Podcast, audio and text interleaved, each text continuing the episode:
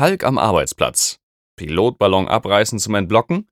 Ein Beitrag von anedoc.de. Man ist ja immer wieder überrascht, was für Marotten sich so im Alltag einbürgern. Manche meiner Kollegen scheinen sich besonders heroisch zu fühlen, wenn sie wie Hulk in der Extubationsphase den Pilotballon des Tubus abreißen, um den Patienten sogleich vom Tubus zu befreien. Huh! Lehrbücher lehren das aber nicht. Im Gegenteil, in Die Anästhesiologie von Rossin Werner Zwissler wird davon ausdrücklich abgeraten. Abreißen des Blockventils bewirkt nur ein unvollständiges Entleeren des Kaffs. Da fehlt aber leider die Fußnote oder mögliche Folgen, deswegen ist es wohl nicht so wichtig. Oder etwa doch? Tatsächlich etwas komplizierter, als man landläufig denkt, aber mehr dazu an dieser Stelle hier. Wie kommt man überhaupt auf so eine gewalttätige, testosterongeschwängerte Methode? Man könnte auch einfach eine Spritze nehmen und die Luft aus dem Block herausholen, wie sie da hereingekommen ist. Aber das kann ja schon mal zu viel verlangt sein. Offensichtlich. Ihr merkt, ich ärgere mich ein wenig. Im Folgenden stütze ich mich auf eine experimentelle Arbeit von Kamata et al. Diese haben in verschiedenen Phasen untersucht, wie sich das Kaff-Volumen entleert, wenn man den Pilotballon abreißt. Die Tuben mit Innendurchmessern 3,0, 4,0, 5,0 und später auch 7,0 wurden mit einer Blockerspritze komplett entleert und dann mit dem aufgesteckten Konus einer Spritze, also ohne Stempel, an den Umgebungsdruck equilibriert, um eine einheitliche Ausgangslage zu haben. Dann wurde in Phase 1 so viel Volumen insuffliert, bis der Innendruck des Kaffs im Bereich der empfohlenen 20 bis 30 Millibar lag. Nach Abreißen des Pilotballons führten die Autoren eine stumpfe Kanüle in das freiliegende Ende ein und maßen den verbliebenen Kaffdruck und aspirierten über dieselbe Kanüle die restliche Luft. Für jede Tubusgröße wurde der Vorgang zehnmal wiederholt. In Phase 2 wurden die Tuben in eine Röhre platziert und geblockt, um die Verhältnisse in der Trachea zu simulieren.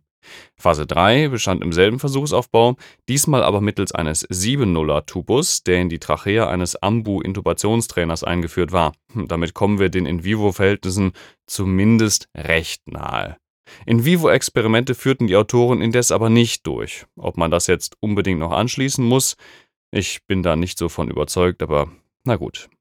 In jeder Phase wurde Restluft im Kaff nachgewiesen. Für die genauen Daten verweise ich an dieser Stelle auf den Originaltext. Nur kurz zusammengefasst: Phase 1 an der freien Luft, das Restvolumen nach Abriss betrug noch 60 und 70 Prozent.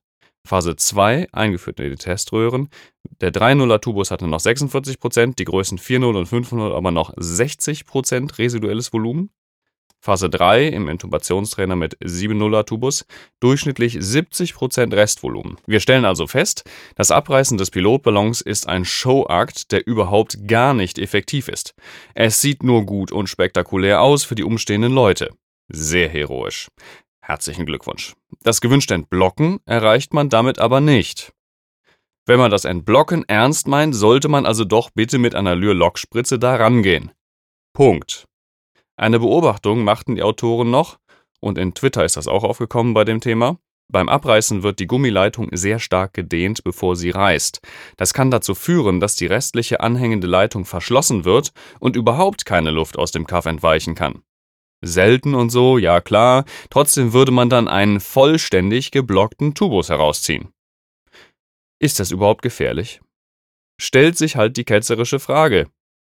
Und tatsächlich scheint es keinen echten Beweis zu geben, dass das Extubieren mit unvollständig entblocktem Kaff einen Schaden verursacht.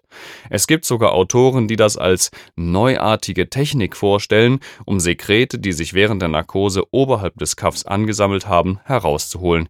Siehe meine Literaturbeschreibungen und Links auf meinem Blog. Mit einem Absaugkatheter kommt man da nachvollziehbarerweise nicht gut heran. Auf der anderen Seite gibt es bis zum jetzigen Zeitpunkt meines Wissens nach keine Studie, die explizit Extubationsschäden groß und systematisiert untersucht hätte. Schäden an den Schleimhäuten, den Ari-Knorpeln und den Stimmbändern bis hin zu Schwierigkeiten, den Tubus überhaupt rausziehen zu können, sind alle denkbar, genauso eben wie bei der Intubation.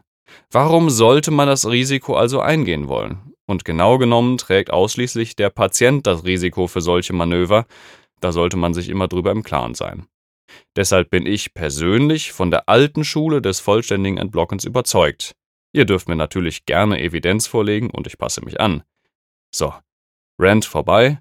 Hoffe, es war was Interessantes dabei. Manchmal ist es doch komplizierter, als man denkt. Hoffe, ihr habt was gelernt. Bis zum nächsten Mal. Lasst mir einen Kommentar da oder ein paar Sternchen oder sowas, wenn ihr möchtet. Tschö.